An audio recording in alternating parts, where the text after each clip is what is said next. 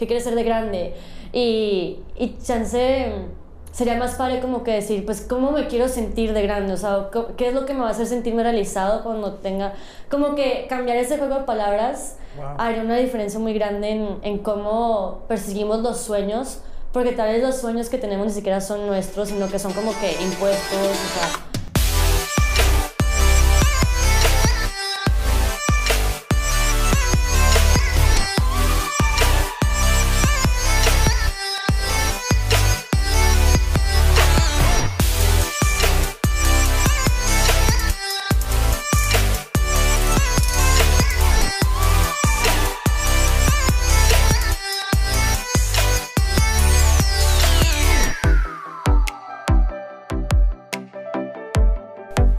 Bienvenidos al octavo episodio de Sondela Podcast. El día de hoy estamos con una invitada de honor especial, Gaby Gutiérrez. Gaby es una aventurera, es colombiana, mexicana, estadounidense, de, muchos lados. De todo y, Sí, es súper viajera, le encanta mochilear también, le encanta la aventura, le encanta la montaña, todo pero vamos a dejar que Gaby nos platique un poquito más acerca de ella. Gaby, muchas gracias por aceptar nuestra invitación. Claro, gracias a ustedes por, por invitarme a mí, por considerar que lo que tengo que decir sea interesante o que tenga algún valor para sus oyentes. Y pues sí, yo les cuento que yo soy de Colombia, nací ahí, pero viví por el trabajo de mi papá también en Estados Unidos como ocho años. Luego me mudé a Ciudad de México, ahí estuve tres años. Eh, luego me mudé a São Paulo, Brasil. Ahí también estuve tres años.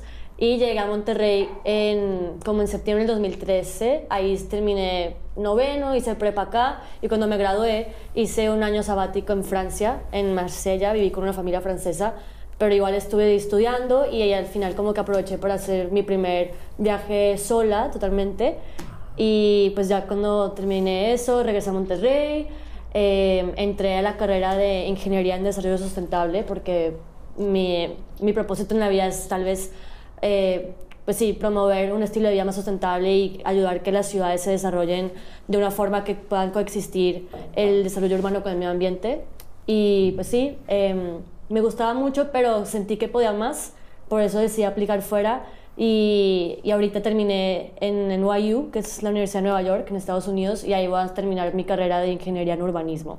Entonces, tengo muchas cosas que me gustan, o sea, en, en, medio de eso también me gusta la fotografía, me gusta la acuarela, expresarme creativamente y pues obviamente estar también en la naturaleza, en la montaña, hacer hikes, escalar, un poco de todo.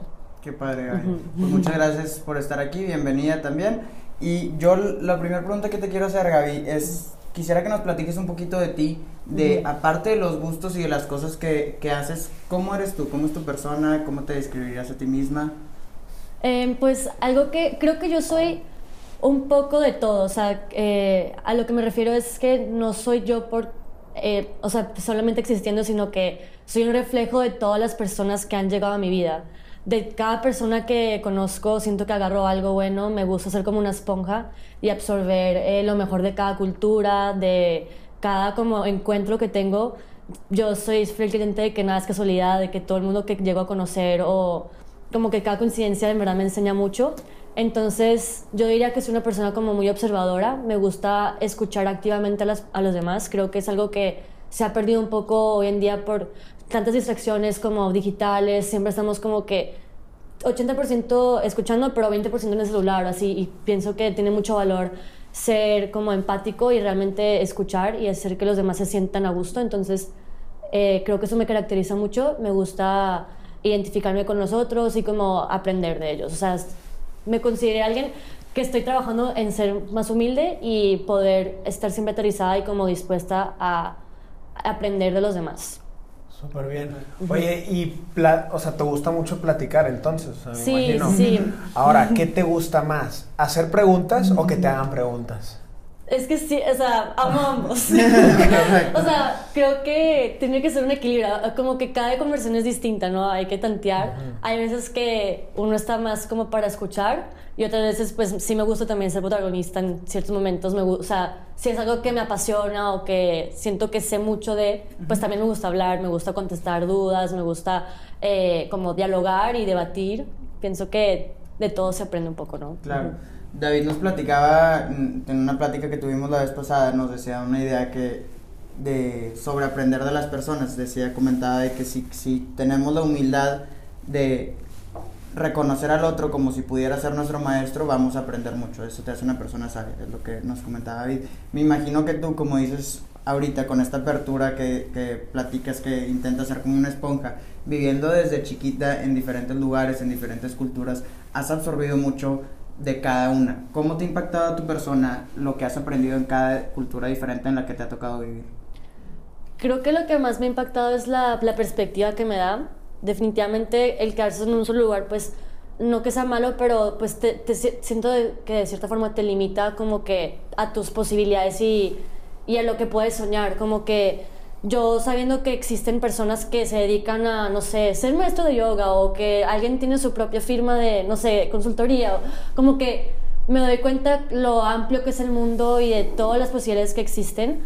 Y siento que eso es algo que me ha enriquecido mucho a través de mis viajes y creo que también esta como intersección de culturas, eh, aprender tantos idiomas, o sea, hablo pues portugués, español, francés, inglés, y eso me ayudó también a poderme comunicar de diferente forma y leer libros en diferentes idiomas.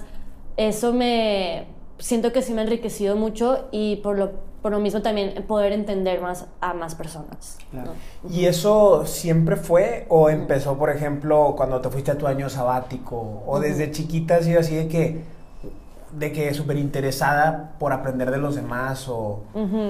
Pues siento que es más como por supervivencia, o sea, cuando yo llegaba a un nuevo país o una nueva escuela, yo no podía quedarme como que introvertida y esperando que la gente pues venga hacia mí, o sea, no, como que por naturaleza pues tenía que yo también salir a buscar estas relaciones, estas conexiones con otros, pero sí creo que desde chiquita me consideraba como que empática, o sea, me, para mí era fácil como que hacer amigos de diferentes, hasta en primaria, o sea, como que en mis actividades extracurriculares de clases de, no sé, baile, patinaje, fútbol, así como que interactuaba con gente de otras escuelas. Y sí, creo que innata, o sea, mis papás siempre me inculcaron mucho esto de eh, no importa que de dónde seas o así, pero el, lo universal es como dar una sonrisa y mostrarte como alguien que también se puede reír. O sea, como que eso es el lenguaje universal, ¿sabes? La risa y, y, así. Wow, sí, es súper bien. Oye, y luego, por ejemplo, eh, yo creo que como nosotros viajeros, no me dejarán mentir que conoces demasiada gente, demasiadas historias y a lo mejor y siempre hay una en cierto lugar que te marca, que te deja pensando mucho, que te hace escribir un chorro de páginas en tus diarios que escribes en el viaje a lo mejor. ¿Te acuerdas de alguna persona que hayas conocido en algún viaje ahorita en específico que hayas aprendido algo que que haya marcado mucho tu vida? Sí, como que desde, empezaste, desde que empezaste a formular la pregunta ya tenía la persona en mi mente. La eh, cuando estaba viajando en Copenhague hace como, bueno, en, abril del 2018, estaba sola en un museo y de la nada como que estaba observando un cuadro y no como que no entendía la interpretación que te mostraban en el manual. Y le pregunté a la vecina, o sea, vi que la persona al lado estaba hablando inglés y fue como que, ay, el punto es que resultó ser una chava de Italia eh, y que estaba viajando con su novio igual en Copenhague y de pura casualidad pues ese día, como que empezamos a hablar del cuadro, empezamos a hablar, ella me contó que había estudiado relaciones internacionales en Roma, pero hablaba perfecto inglés, hablaba perfecto español, súper dinámica y ella tenía 26 en ese entonces, 20, bueno, 25. Y pues el punto es que ese día nos quedamos hablando como que intercambiamos Instagrams, vi sus fotos, le pregunté que, ay, este lugar me lo recomiendas, así. Empezamos a hablar casualmente y al día siguiente yo andando en bici sola, se cuenta que me la encontré en el Zócalo de, de Copenhague otra vez. O sea, sin querer nos volvimos a topar y fue como que esto es demasiado coincidencia para ser como, bueno, no, esto es demasiado como que para que sea casualidad nada más, como que tenía que estar en mi vida, tenía que conocerla. Y seguimos hablando. Punto es que ese, todo ese año como que ella me dijo, ay, quiero practicar mi español, podría hablar contigo por WhatsApp. Y empezamos a hablar, la empecé a conocer, me contó más sobre su vida, que pues su papá estaba muy enfermo, tenía cáncer como terminal.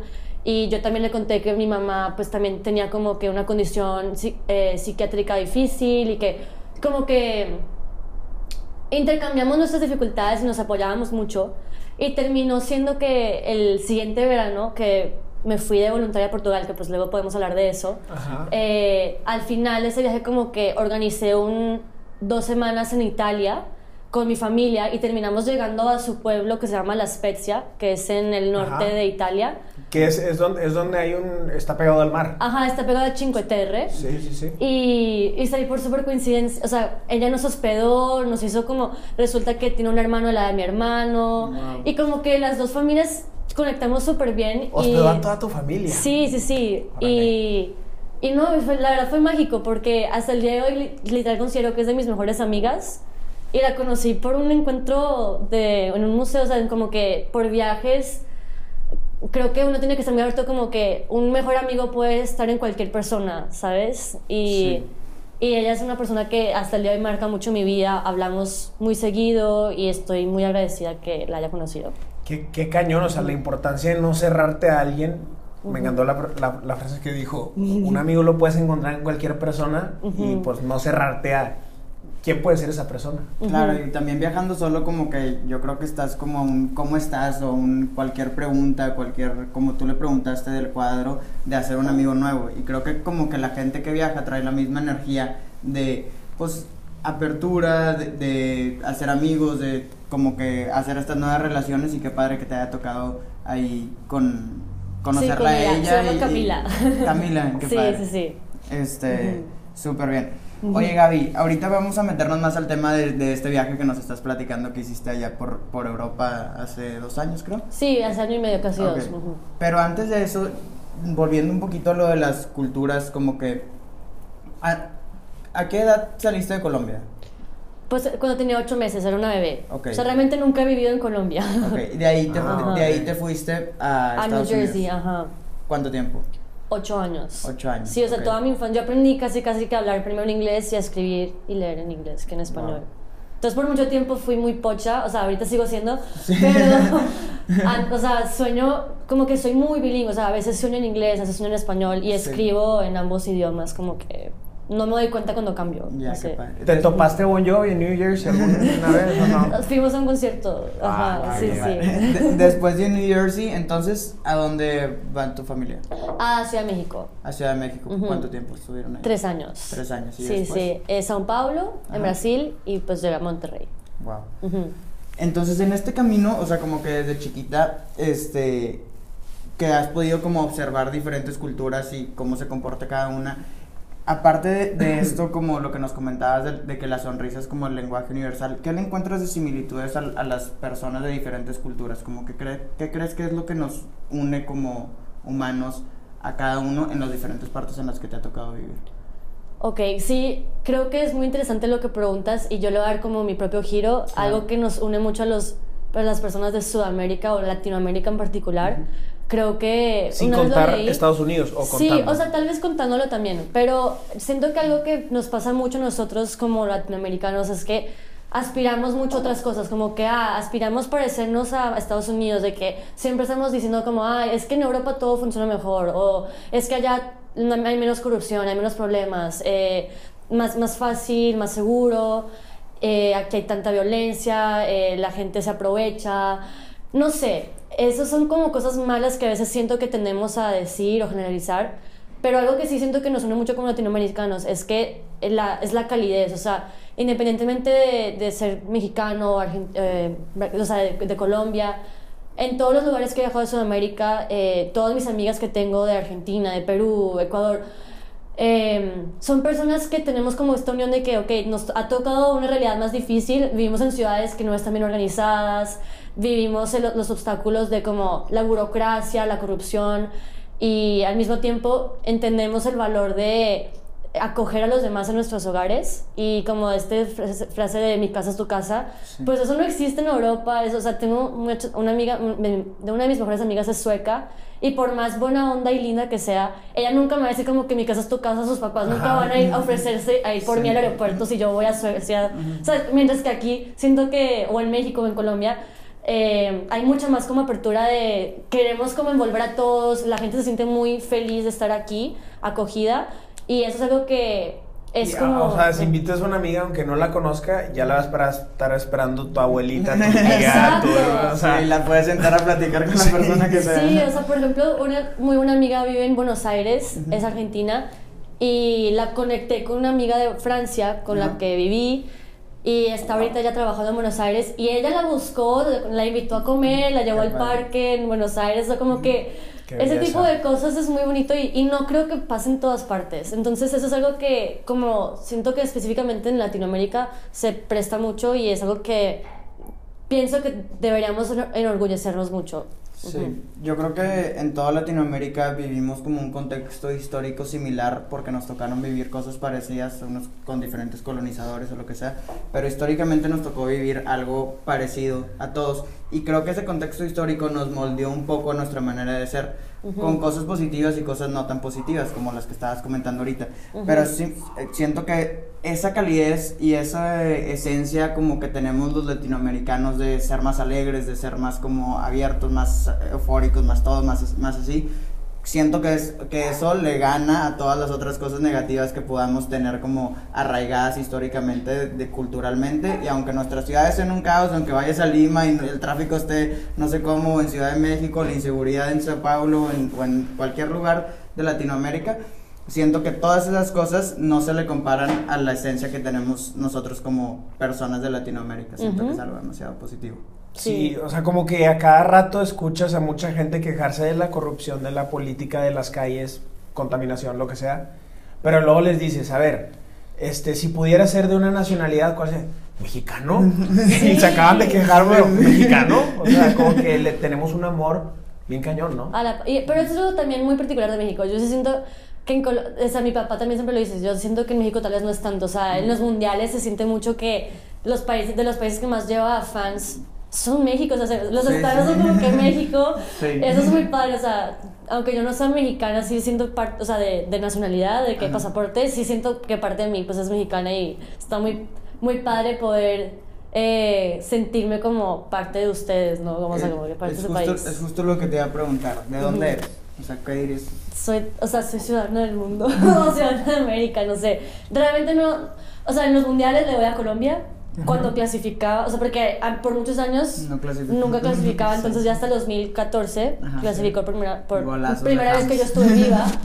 Y, y eso fue muy padre, pero yo sí pienso que soy como, o sea, aquí está, de que en mi chaqueta tengo como que la bandera de Colombia, la de Estados Unidos, aquí está la de México y la de Brasil, como que siento que tengo un poquito de cada lugar donde vivo. Qué padre. Y eso también como que nos da el resultado de lo que somos, ¿no? Lo que vamos viviendo, las personas con, la que, con las que vamos conviviendo, las que les vamos aprendiendo y eso es lo que nos hace uno, no tanto en dónde naciste o cuánto tiempo has estado en un lugar, sino todo lo que hemos absorbido de cada lugar en el que hemos compartido con otra gente, ¿no? Sí, no lo puedo haber dicho mejor. To- Totalmente. Y pues es lo que comentabas al principio, volvemos a lo mismo, que es un, eres un, una combinación de todas las personas con las que has cruzado, con las que has intercambiado, ¿verdad? Sí. Yo hace poquito leí algo que decía que somos un promedio de las cinco personas con las que más pasamos tiempo. ¿Crees que es verdad?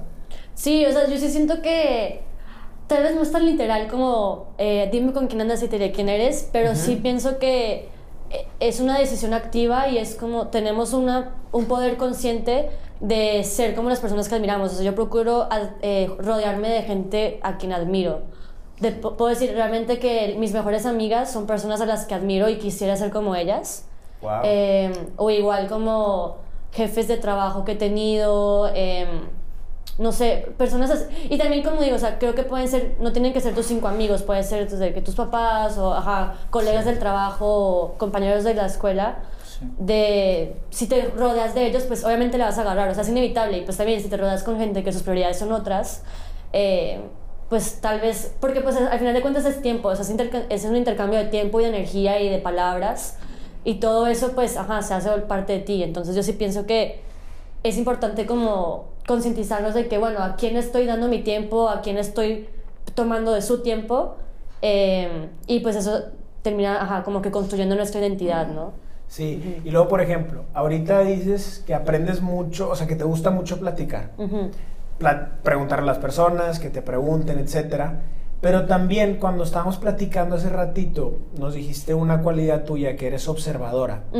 Y creo que hay dos, bueno, hay muchas formas de aprender de los demás, pero dos muy marcadas es por una plática que tienes con alguien o porque ves a esa persona actuar de cierta forma, la ves vivir de cierta manera o la ves hacer algo y pues es el ejemplo, ¿verdad? ¿Tú cómo crees que aprendes más de las personas? ¿Con el ejemplo o en pláticas? Em, creo que ambas. Creo que como, o sea, las acciones hablan por sí mismo, ¿no? Pero no es como que por eso le restaría credibilidad a lo que me dicen de sus experiencias pasadas, solamente porque yo no vi cuando ellos eran jóvenes y emprendieron un negocio significa que no les voy a creer que tipo fueron capaces de hacerlo o algo así. Em, pero sí pienso que, o sea, en, en, el tema de las conversaciones y las pláticas, eh, también el hecho de observar simplemente, también a, extraños, esas personas con las que no hablo, me gusta ver como estar en una plaza, o sea, obviamente como que ahorita desde la pandemia o así, pues ya no, como, ya no se puede estar como que mucha gente concentrada en un solo lugar, pero yo soy muy fan de como, a mí no me, no me molesta mi propia compañía, me gusta estar sola y por eso digo también que soy observadora porque yo puedo como que sentarme sin problema en una plaza, o sea, en una banca y como que ver a las personas y me gusta como que ver que en un espacio puedan interactuar diferentes, eh, pues como que creencias, eh, clases sociales, y, me parece muy importante el poder como de los, sus propios gestos o como que, ah, por ejemplo, no sé, algo que aprendí mucho de gestos de gente normal, digo, gente extranjera a mí, es que estaba en Escandinavia, de que en esos países como Noruega, eh, Dinamarca, ver a papás con carriolas al mediodía en las calles, eso habla mucho de un país, o sea, demuestra que allá los roles de género estaban como que muy bien distribuidos, como que las mujeres ya tienen más autonomía de que, aunque sean mamás, también pueden 100% balancear eso con el trabajo porque saben que su pareja va a estar también apoyando a criar al hijo y así, que siento que es algo que falta mucho desarrollar aquí en Latinoamérica. Pero eso es como un ejemplo de algo que también se puede aprender simple, a, simple vista, ¿sabes? Como que no, y no es como que yo hablé con uno de esos papás, ¿sabes? O sea, simplemente vi desde lejos y lo observé. Wow, poderoso, qué cañón. Oye, y ahorita que mencionas que tienes una muy buena compañía contigo misma, ¿eso a qué se lo atribuyes? ¿A viajar o a qué? Mm, creo que a la... Pues sí, o sea, no sé en qué momento, en verdad eso sí, no es como que podría ponerte un momento en el cual descubrí que mi propia compañía puede ser algo bueno, pero tal vez a través de la, lectura y como que la... Siempre he sido alguien que me gusta como hacer manualidades, o sea, soy como que muy también manual, me gusta pintar y escribir, y eso me ha dado cuenta que tipo, puedo ser mi propia amiga y y como, o sea, es que siento que estoy haciendo mucho aprender, pero como conversar conmigo misma dándome cuenta de cosas que pienso y como confrontarme. Hay cosas que uno quisiera como que admitir de uno mismo, de como áreas de oportunidad o cosas que sé que hago mal o así, pero sí, yo sí creo que los viajes, totalmente, hay muchos momentos en el viaje que estás solo, o sea, no sé, esperando.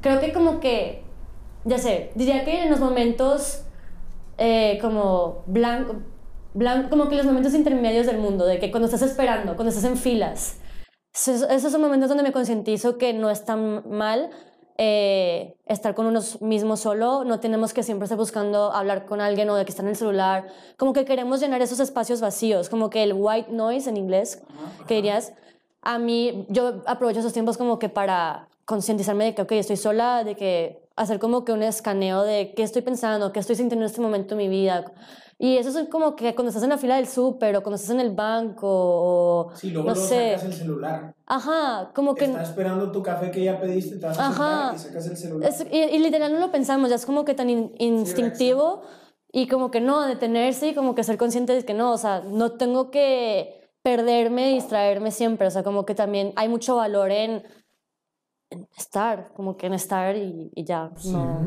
Creo que es una como lección súper valiosa que, que, encontramos todos o que vamos encontrando y no sé si todos la, la llegan a eso, pero como vivir en el momento presente y como decías tú, no necesitas nada más, o sea, no necesitas estar haciendo algo, no necesitas estar con alguien más, puedes estar tú solo, si estás concentrado en el momento en el que estás viviendo, si estás concentrado en el presente, que al final es lo único que existe, porque el futuro pues súper incierto, no sabemos si va a llegar, si va a llegar es en un tiempo futuro, en algo que todavía no existe, el pasado ya pasó, no existe, lo que, o sea, ya no existe, lo que, lo que existe en este momento es como que el presente y creo que no hay nada mayor para estar viviendo en ese presente que estar consciente de la presencia individual de uno en el cuerpo. Es, lo que, es lo, como yo lo veo.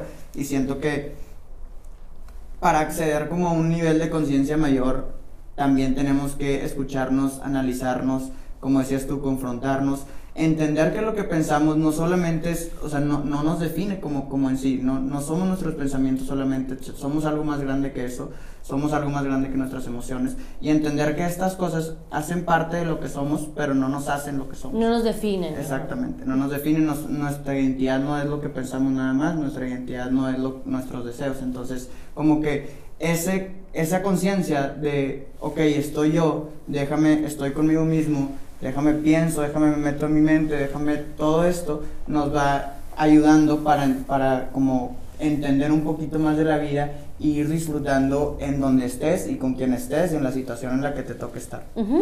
Definitivamente. Algo que como que iba a como complementar de eso es que sí siento que somos, o sea, nuestra identidad o tenemos como que cada quien tiene un propio compás moral o como ciertas cosas que son intransigentes, o sea, como que, que siempre vamos a hacer cierta forma. Pero hay otras partes de nuestra identidad que sí siento que están siempre fluctuando y cambiando, o sea, por eso también es como importante aceptar que podemos cambiar de opinión y podemos eh, tener decisiones que cambien de un día al otro por diferentes motivos.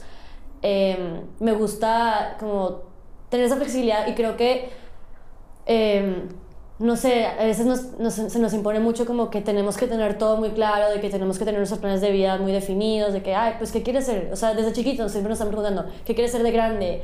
Y, y chance sería más padre como que decir, pues, ¿cómo me quiero sentir de grande? O sea, ¿qué es lo que me va a hacer sentirme realizado cuando tenga...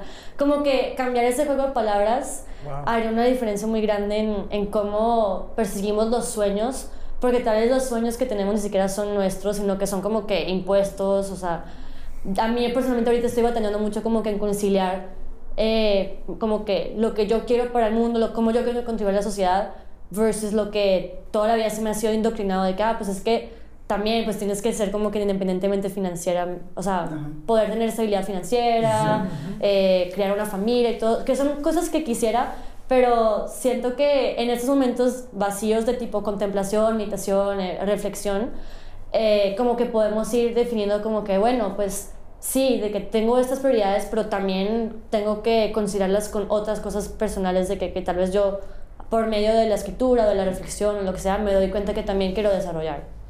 Totalmente. Algo que estaba yo también pensando el otro día es que ahorita está muy de moda el invierte en ti mismo. Invierte en ti mismo y también para después ser una mejor versión de ti mismo y poder dar más a los demás.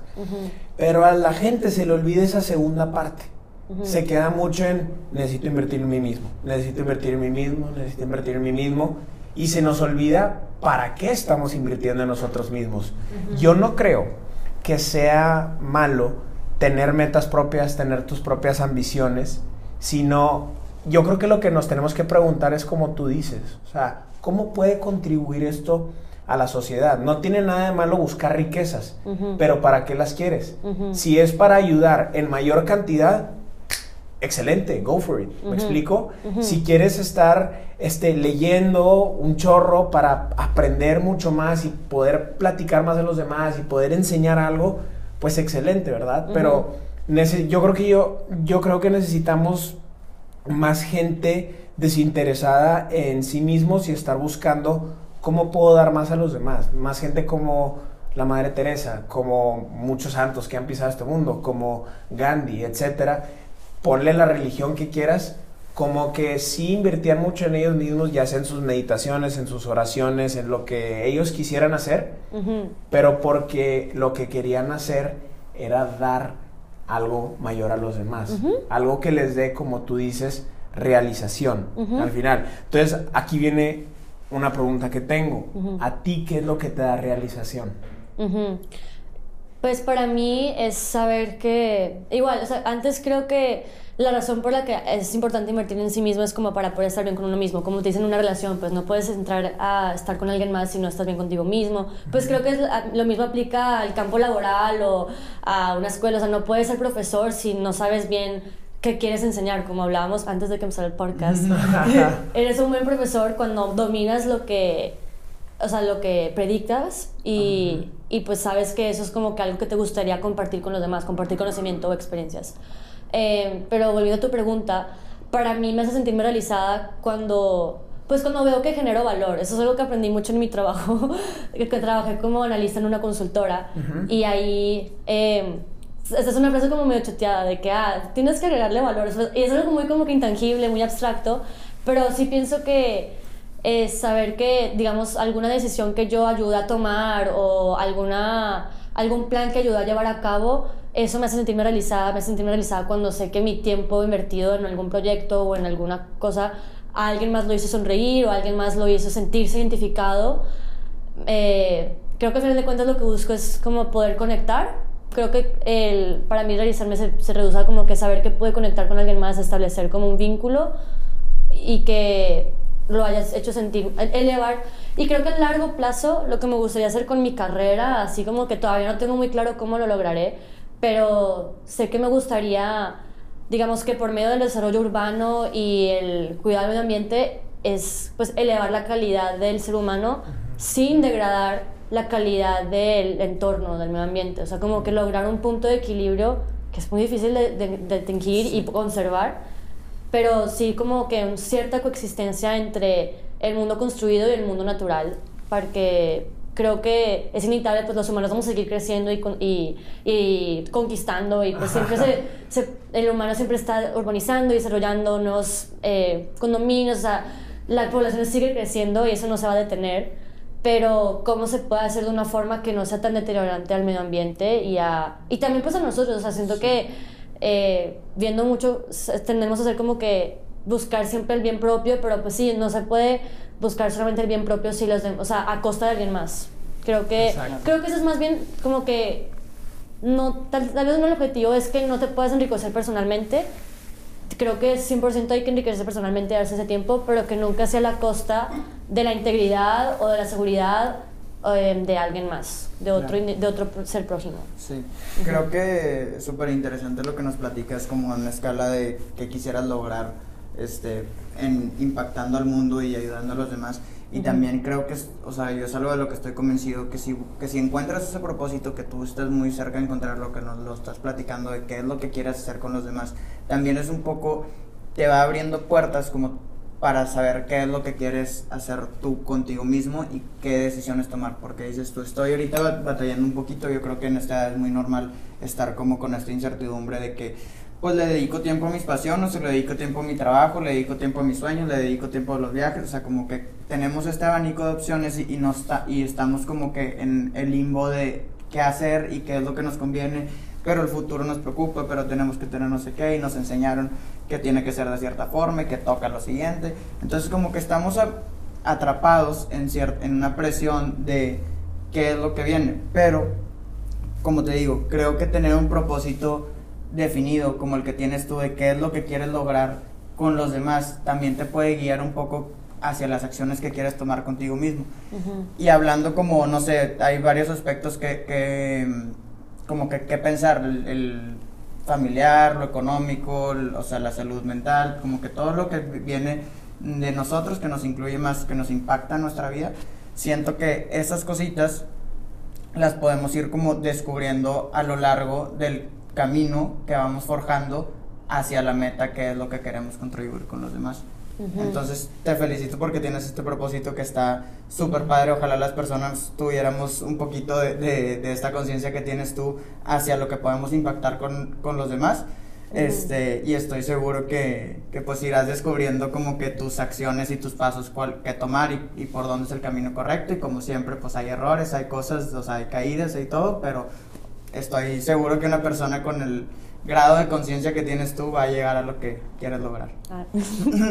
gracias, muchas gracias. La, verdad, sí, Sí. qué fregón. Este, no- platicamos un poquito del viaje de que hiciste, también Claro, queríamos sí. platicar sobre, sobre eso. Ajá. ¿Cómo, cómo llegaste? Ahí, ¿Cómo llegaste Sí. a Portugal a Sola, hacer de un que... Ajá. voluntariado por un año? ¿Estuviste ahí? No, no, no, no, Un estuve, mes, un mes, ¿no? estuve como un mes, ajá. O sea, digamos que ya había viajado sola el año anterior, que estuve, cuando terminé de estudiar en Francia y pude como vivir sola a Escandinavia, ese fue mi primer viaje como solo.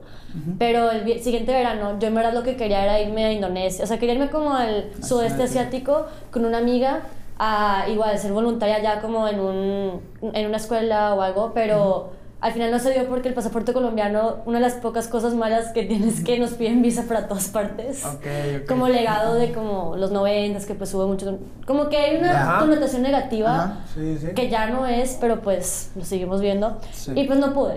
Y yo dije, no, pues, o sea, como quiera tengo que quiero hacer algo para mi verano. Dije, no quiero adelantar materias, o sea, no me importa, prefiero hacer algo diferente. Y me topé, así de casualidad, en un hike en Pico Orcones, allá en la Huasteca, me topé con un amigo de la prepa que no había visto como en un año y me dijo como, ah, empezamos a hablar y me dijo, sí, fíjate que el año pasado yo me fui con una asociación que se llama, bueno, un- una plataforma que se llama World Packers o Workaway, que es donde encuentras como trabajos temporales, eh, muy flexibles, de cosas manuales que pues no requieren como muchas skills adicionales. Y pues en vez de pagarte con dinero, recompensa económica, eh, te pagan, digamos que con hospedaje gratis, en su hostal o donde Comida. sea, con comida. Y Chévere. Ajá. No cerveza, pero ajá, o sea, Puro vodka. y pues ya, o sea, la verdad es muy sencillo, nada más como que pagas 50 dólares para, para tener como que tu cuenta activa por, an- por- durante un año y Ajá. tú puedes aplicar donde sea. Entonces yo dije, empecé que quería irme a Islandia, quería irme a Noruega, pero era súper caro y pues, o sea, no sé, como que estaba muy ambiciosa y dije como, no, bueno, mejor tenía una amiga, una amiga iba a estar trabajando en Madrid y iba a tener un depa para ella y dijo como, ay, pues cáiganle. Y yo dije, ay, pero no quiero, o sea, quiero hacer algo útil también antes. Entonces planeé el verano, o sea, el mes antes a encontrarme con ella, irme a un lugar que no hubiera conocido y pues yo dije, ah, pues nunca he ido a Portugal y se ve que está padre. O sea, como que, no sé, me llamó Sí. la atención que siento que no lo está un poco como en inglés underrated o sea tiene demasiado o sea tiene playa montaña eh, surfeadores hiking o sea de todo ahí. Y pues literal busqué playas en Portugal o sea apliqué en toda la costa de norte a sur desde Porto hasta Algarve que es el sur apliqué a diferentes hostales que me llamaban la atención que se me hacían que estaban cerca de la playa. Yo quería aprender a surfear lo que sea o sea yo dije va ¿Y si aprendiste? Sí, entonces terminé en un hostal en una playa, en una playa que se llama Costa da Caparica, que es en Lisboa. Es donde van a surfear muchos como locales de Lisboa y también, pues obviamente gente de Australia, de California, o sea, conocía gente de Hawái, Bélgica, o sea, de todas partes y llegaban a ese hostal. Ok. Eh, también creo que escogí Portugal porque hablaba portugués, entonces como que eso me facilitaba un poco. Sí. Aunque al final terminé usando más inglés, yo creo, porque todos los huéspedes, igual, como que el idioma universal, si sí. sonrisa y todo, también es inglés. Sí, acá eh, hablando ya de neta, es el inglés. Ajá, o sea, La lengua universal. Ajá, exacto. Mínimo en, en el occidente del mundo, ¿no? Sí. Y, y ahí estuve, llegué, o sea, literal. Y yo, y mi papá, yo creo que mis papás tienen mucha confianza en mí, como que a, a lo largo de pues, mi adolescencia les puedo demostrar que sí era como responsable de, de no iba a despilfarrar dinero, iba a estar responsablemente en mis recursos. Ajá. Entonces, como que confiaron en mí lo suficiente para dejarme ir. O sea, yo no sé qué otro papá. Yo tenía, en ese momento tenía 18 y iba a cumplir 19, pero todavía tenía 18. Entonces, mis papás me dijeron, como, no, pues, o sea, date. O sea, como que Sí, sí, me dieron el dinero, o sea, me dieron un poquito de dinero. Yo también tenía mis ahorros. Y pues ya me fui, literal, aterricé en Lisboa sola. Eh, tomé un Uber, llegué al hostal eh, con mi mochila y pues ya, o sea, me instalé. Y era, obviamente era la más joven, todos los demás voluntarios del hostal eran como, tenían edad como 26, 27, y una, eh, o sea, dos eran de, una era de Serbia, otras dos eran de, una de Argentina y otra era de Italia. Y pues ahí convivimos, nos hicimos muy amigas y lo que hacíamos era literal trabajo manual, o sea, yo estaba en la recepción, estaba en la cocina limpiando, o sea, ponía, me encargaba de que los espacios estuvieran limpios, aprendía a desinfectar, a limpiar baños, a sacar el pelo de la de, la de, los, de las regaderas, así que lo sacas. y pues eso me ayudó mucho como que sí, o sea, hay que, eventualmente vamos a tener que hacer eso en la vida, como que mejor de una vez lo aprendo, aprendí a, manejar la, la el, lavandería. La, lavandería, de que sábanas, eh, cómo poner, de que la ves que tienes como esa cobija gruesa, cómo meterla dentro del edredón. Yo no sé, eh, no podía fumigar, o sea, yo tenía que subirme a fumigar de que en las esquinas de los para impedir como que, que entraran hormigas o termitas o lo que fuera.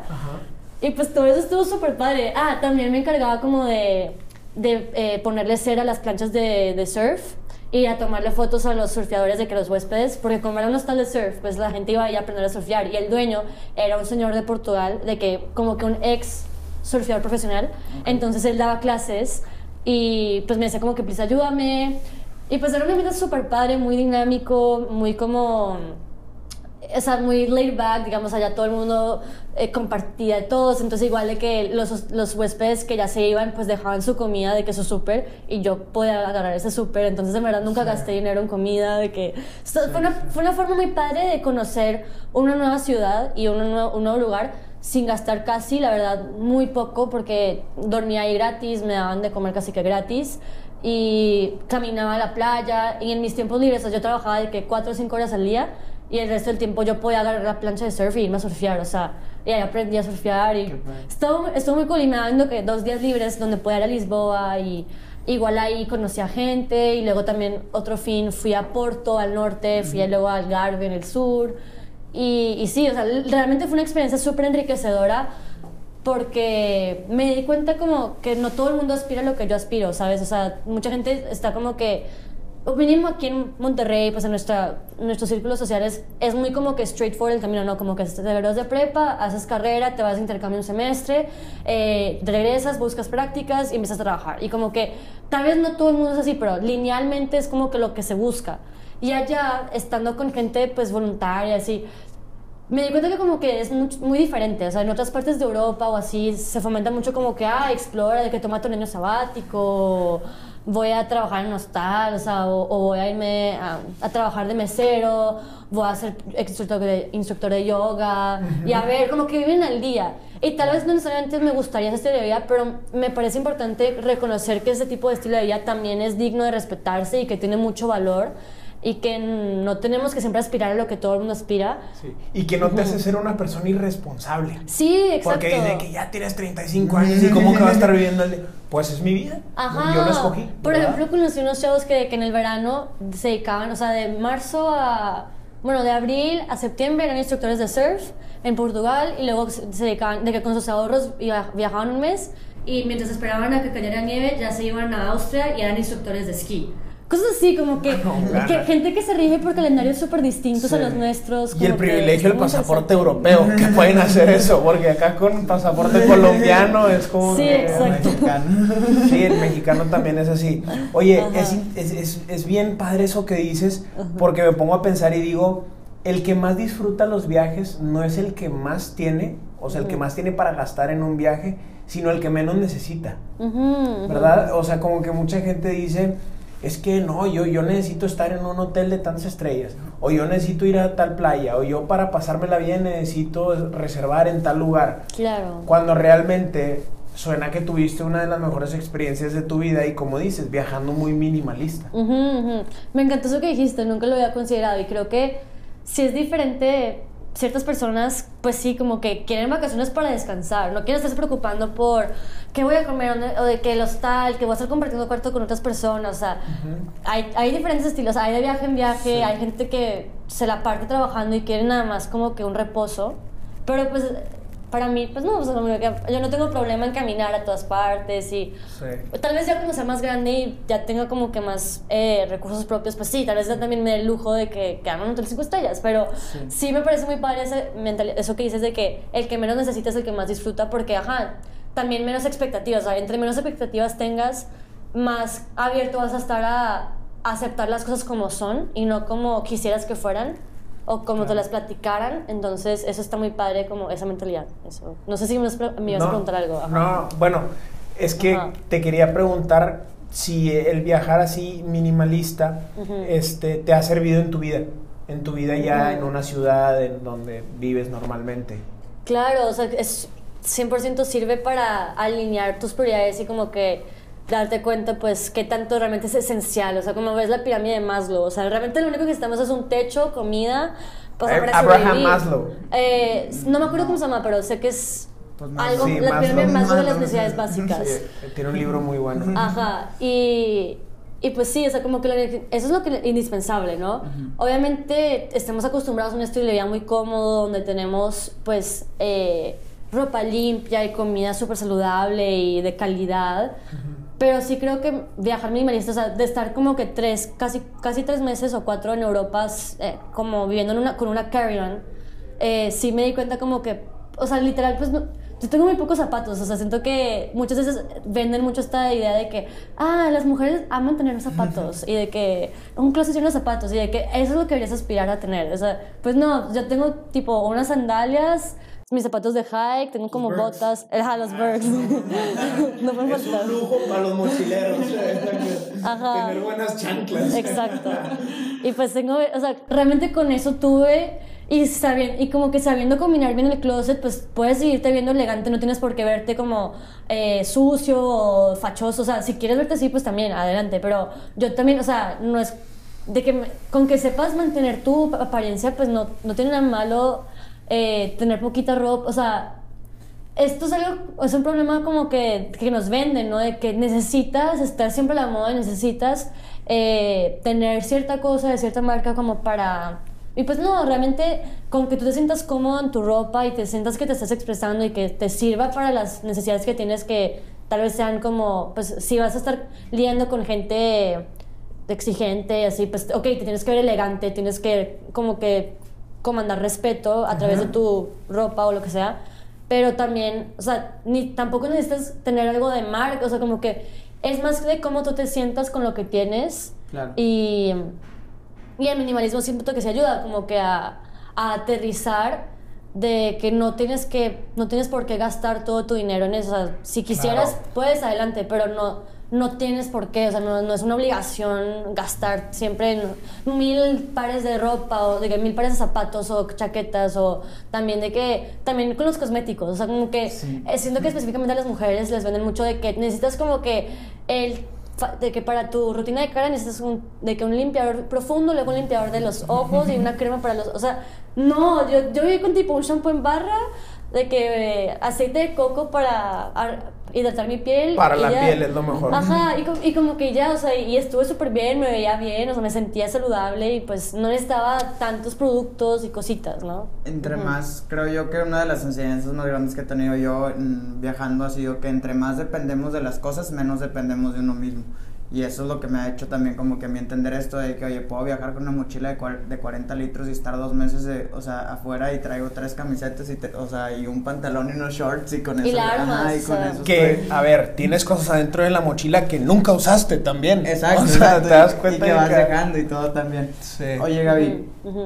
Este, para este viaje que hiciste sola en, allá en Europa, ¿sientes que, que hubo miedos, hubo limitantes antes de como esta idea que, que tenemos de que las mujeres este, están en peligro viajando solas? No sé si es más como una idea que tenemos arraigado aquí en, en Latinoamérica o que nos dicen por la situación que vivimos aquí, pero ¿tú sientes que tuviste estas como limitaciones o estos miedos o cómo rompiste estas bar- barreras para poder lograr llegar allá tú sola? Claro, sí es un punto importante y creo que, o sea, sí es una realidad triste, o sea, no voy a idealizar, o sea, infortun- no es solamente en Latinoamérica, o sea, realmente en el mundo Claro. entero, eh, sí siento que la mujer llega a ser más vulnerable, a, más propensa a como, no sé, un asalto, o, digo, una- como que una agresión eh, física, o sea, por la misma naturaleza y anatomía de la mujer, pues como que sabemos que hay más violación de, de, parte de hombre a mujer que de mujer a hombre, o como Ajá. que la violencia es más como que orientada a la mujer y pues sí era como un miedo también de mis papás de que cómo te vas a ir sola y pues tienes que cuidarte mucho y pues sí, o sea, yo creo que algo que aprendí mucho es de como que tengo que hacerme cargo de mí mismo. O sea, si yo no me cuido, nadie va a cuidar, o sea, nadie lo va a hacer por mí. Entonces, pues sí, de que yo era muy como que consciente de que no voy a tomar, no voy, o sea, no voy a como ponerme en situaciones donde no estoy enteramente de que consciente de mis Vulnerable. alrededores, no meterme en situaciones que yo sé que pues se pueden malinterpretar, o sea, como que no aceptar invitaciones que puedan tener otra connotación. Sí. Em, y pues sí, o sea, desde luego más sí me da coraje, o sea, yo siento que, em, pues como que un hombre siempre se va a sentir un poco menos vulnerable de que en el transporte público, o sea, sí es un hecho que me han tocado como que incomodidades de que, que un hombre me toque una parte, o sea, cosas así. Y, y, o sea, y pues te sientes súper indefenso. No es como por victimizarme, simplemente eso es una realidad. O sea, yo creo que a muchas gentes le ha pasado que, o sea, realmente no conozco ninguna chava que esté caminando, o sea, que haya estado de, de viaje o algo y que en algún punto no le chiflen o que le hagan algo de que... Y pues es algo, es algo cultural, algo que sí tal vez viví menos en Europa que digamos que si fuera sola en, en Latinoamérica, pero igual, o sea, sí se puede romper esos estigmas, o sea, igual el verano, el invierno pasado estuve en Colombia, antes de, de la pandemia, o sea, en- en 2019, estuve en Colombia viajando sola, igual con una amiga, y nunca nos pasó nada, o sea, porque supimos bien, o sea, nos supimos cuidar mutuamente, eh, creo que es más como que sí, tener conciencia y estar como un paso adelante, ¿no? Que tener mucho como... eh, como que estar alerta de que cuáles son como que potenciales riesgos que se podrían presentar. eh, y sí, o sea, no ponerse uno mismo en situaciones de extrema vulnerabilidad, vulnerabilidad o sea, no tener como que no tener la cámara o el celular como que así tan evidentes de que porque pues la gente se puede aprovechar y infortunadamente Claro. pues también cual- a cualquier turista le puede pasar no que Sí. pues te asaltan o de que te pickpocket o lo que Ajá. sea Em, pero como que siento de que como mujer pues es que tener como que un, un poquito extra de Sí. cuidado Claro. eh, ojalá, o sea, sí es un miedo constante para mí, o sea, yo sí pienso que a lo largo de mi vida tendré como que esta como preocupación extra de que, ay, ojalá nunca me pase nada, de que obviamente en ese aspecto sí me gusta estar acompañada, pero también, o sea, por eso viajando sola, nunca me sentía sola porque terminaba haciendo amigos de que en el hostal, de que se hacía un plan de que, ah, vamos a tal bar o tal antro, vamos juntos, o como que compartamos el Uber juntos, o sea, nunca irme sola a un antro o Ajá. algo así de que... Claro. Claro. Y, y pues estuve bien, afortunadamente nunca me pasó nada y creo, espero que tomando esas mismas precauciones después siga pudiendo viajar y cuidando mi integridad física, ¿sabes? Sí. Ujú. O sea, a una mujer, Ujú. si ahorita nos está escuchando, nos está viendo, dice, Gaby, me la viento, voy sola, ¿qué le dices? Pues diría como cerciórate del destino, ¿no? O sea, sí pienso que eh, directamente lugares como, no sé, Canadá o los países escandinavos en Europa o ciertas partes de Europa sí son como que más friendly a una mujer que está viajando por primera vez sola. Eh, no es como que un terreno tan hostil. O sea, por ejemplo, yo creo que nunca, o sea, no creo verme yendo sola a India, por ejemplo. O sea, siento que hay lugares donde se, se sabe que hay violencia hacia la mujer de que muy directa y muy como... Pues no te metas Ajá. ahí. Es- Entonces, si una mujer está escuchando esto y quisiera viajar sola, le diría como que sí, atrévete a hacerlo, pero ten muy presente como que, o sea, si este tienes que ser muy consciente de que es un, o sea, de cierta forma sí es un riesgo, o sea, como que te estás aventando algo donde te pueden pasar cosas y aceptar que debes, debes tomar todas las precauciones para cuidar siempre tu integridad física, tener como que mucho esa conciencia de que nadie te va a cuidar por ti si tú no lo haces, si tú no estás preocupada por tu propia integridad, tu propia apariencia. Sí, sí. eh, y sí, como que siempre tener gente de contacto, como que avisar dónde estás, pedirle a alguien que esté al pendiente de ti, eh, procurar formar amistades, como que ser, no ser sospechosos, o sea, yo, yo quisiera siempre poder con- eh, confiar con- a todos a la primera, pero pues sí como que tener esa como, ese chip de que, ah, esta persona se puede aprovechar de mí, o sea, hay casos extremos de siempre te dicen de que, ah, es que la trata de blancas, o sea, te pueden drogar y te pueden, es que te puedes terminar en un, o sea, en cosas muy feas, tragedias, que pues no, o sea, hay que, o sea, procurar no terminar en situaciones así, ¿no? Como Claro. que avisar siempre, tener esas precauciones. ¿no? Hay realidades que no deberían de ser, pero que siguen siendo realidades y estas son Ujú. las que vivimos en, en- en el mundo, más específicamente en, en ciertos lugares o en ciertos países.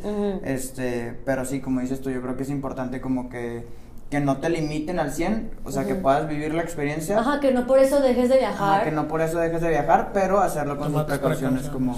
Como dices. Este. Gaby, a todos los que vienen aquí al podcast les hacemos tres preguntas al final. Este, la primera te quiero explicar un poquito qué significa sondela. Sondela es una palabra en un idioma africano, una lengua africana, en Zulu, que la hablan en Sudáfrica. Y dela significa un deseo que tiene el corazón o que tiene el alma, un deseo muy fuerte que, que hace cuenta que, que tú sientes que lo necesitas cumplir o que lo quieres cumplir. Y sondela es el momento cuando tú cumples ese deseo cuando eso que estabas anhelando, que sentías internamente que querías, cuando cumples eso, cuando quieres ir a un viaje llegas para allá. Te quiero preguntar, ¿cuál ha sido un momento sondela que tú has vivido en, en alguno de tus viajes o en, o en, alguno, en alguna parte de tu vida cuando has dicho de que estaba deseando esto y lo logré? Mm, o sea, uno así muy claro y muy reciente que tengo es que fui hace poco al pico Orizaba y, y pues después de entrenar mucho llegué a la cumbre, y- pero para mí el momento de sondela fue como ya estar en el camión de regreso y ya como que, ok, llegué, estoy sana, estoy intacta, no me rompí nada, no me desmayé, no, no pasó nada y ya estoy aquí otra vez sana y salva con mi hermano, con mis amigos. Sí fue un momento que definitivamente tenía este deseo de llegar a la cumbre, pero también tenía el deseo de lograrlo con las personas con las que fui. No me hubiera gustado, o sea, obviamente me hubiera gustado llegar sola, pero lo hizo mucho más especial el hecho de que todos los que estábamos ahí pudimos también lograr ese objetivo que teníamos. Y para mí ese fue el momento sondela, de que, que todos hubieran como que de alguna forma cumplido su objetivo, ¿no? Claro. Ujú, Qué que fue algo compartido. Qué padre, me, me Ujú. encantó eso. Ujú. De toda la gente que ha venido, eres la única persona que nos ha dicho que algo sondela Ujú. es cuando vieron que también otra gente lo hizo y que se sintieron plenas. Sí, porque es que no era solo mío el deseo, o sea, realmente fue un proceso donde empezamos a entrenar todos juntos y cada fin íbamos a senderos diferentes y acampábamos, eh, entrenábamos juntos entre semana y pues no, me, no creo que no me da la misma realización hacerlo sola que hacerlo, o sea, fue mucho más Sí. increíble saber que era como que algo colectivo que colectivamente se logró, o sea, Que se logró. está muy, muy bonito. Me gustó. El pico de Orizaba, sí, es increíble. Ajá. Oye, Gaby, yo también te tengo otra pregunta. Gaby, súper aventurera, súper, ha vivido aquí acá, voluntariado, pero imagínate que te queda una aventura en toda tu vida, que no te puedes ir de este planeta sin hacer. ujú. ¿Cuál escogerías? Así, la última. Ok, es que sí lo había pensado un poco, un libro, o sea, eh, me fascina la cultura japonesa y pienso que un viaje que me fascinaría hacer... ¿Cuál leíste? El del Ikigai, el libro. No, no, no, es uno que se llama Norwegian Wood. Ok, ok. Se llama Tokyo Blues en español, de Haruki Murakami. Ok. Y ese libro siempre me dejó esta curiosidad de conocer Japón, pero específicamente hacerlo por medio de la bicicleta.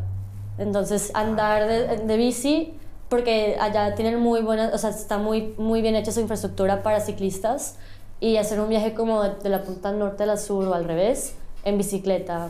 Igual, como que no sé cómo lo haría con mis pertenencias, pero idealmente esa sería una última aventura que me encantaría hacer. Wow. Fragón. Japón. Ujú. Yo esta- estaba viajando por Asia un- hace dos años o algo así y la verdad de Japón nunca me había llamado tanto la atención.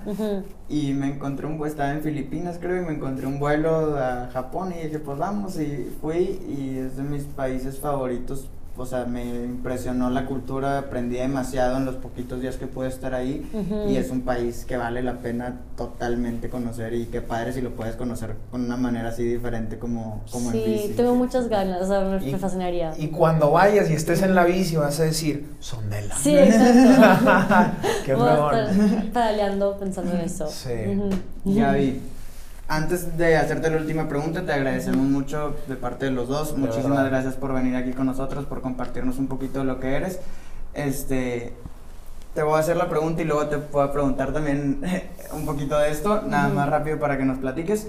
Pero imagínate que todo lo que has vivido, todo lo que has escrito en estos diarios, todo lo que compartes en redes sociales, lo que has compartido con tus familias, imagínate que todo se va a acabar y que solamente quedaría este, este siguiente espacio para que dieras un mensaje a todos los que te estén escuchando. ¿Qué mensaje quisieras dejar en tu vida? ¿Cuál, se- cuál es el aprendizaje más grande que has tenido y que quieras compartir?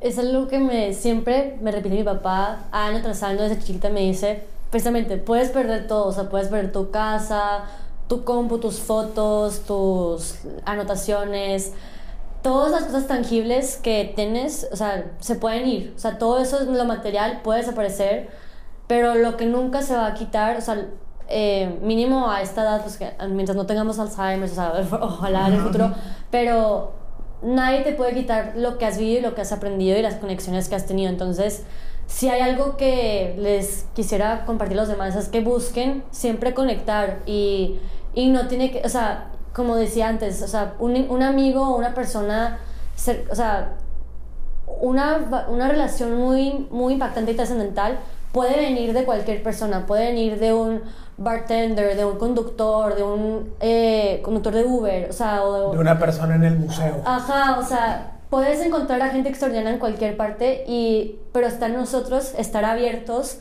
a como que conectar con gente muy diferente a nosotros, que al final de cuentas esas conexiones y esas lecciones aprendidas nadie nos las va a quitar. O también pues los aprendizajes de la escuela o del trabajo, eh, nadie te va a quitar lo aprendido, lo vivido, lo conversado y eso es el valor para mí. Al final del día, lo que más, mi objetivo final de vida sería como que poder lograr conectar con la más gente posible y igual como que crear vínculos que trasciendan de alguna forma y, y estar abiertos a, estas, a esta oportunidad. Me preguntan, ¿cómo le haces? O sea, pues nada, o sea, no es como que estoy buscando de que, ¿quién quieres O sea, no, o sea, simplemente es como saber cómo observar y saber eh, tener esta humildad de aceptar que una, o sea, que puedes aprender, de que, que, todo el mundo alrededor de ti sabe algo y te puede enseñar algo que tú no tienes todavía, pero que juntos pueden crear algo que trascenderá, ¿no?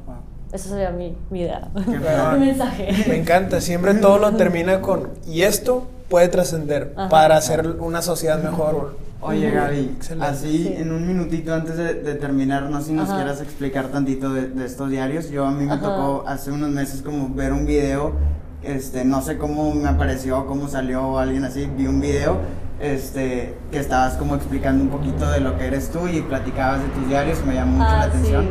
Sí. pues se los puedo mostrar así como que a breve vista, pues tengo como que un diario para cada viaje que hago desde este, este fue el primero que hice en mi, cuando me gradué de prepa hice un Eurotrip a, pues fui a Berlín, Ámsterdam, Barcelona, Grecia y estos son como que yo leí un, un, libro que es como que tú eres un de que tú puedes ser un documentador de vida, o sea, cada recibo, cada pasaje de tren, de metro, eh, tiene un valor y te, puede ayudar a recordar mejor como que las experiencias que has vivido. Entonces, hasta a veces pido que gente me, me escriba un mensaje, o sea, como que está bien padre ver hacia atrás y como que pensar, wow, de que esta persona que conocí en, en no sé, en un bar en tal parte, o de que todo, como que intento que estos sean como que recuerdos tangibles de mis experiencias vividas acuarelas, igual. Y, es muy portátil, o sea, yo cargo con esto en mi mochila, tengo un estuchito con unas acuarelas así chiquitas,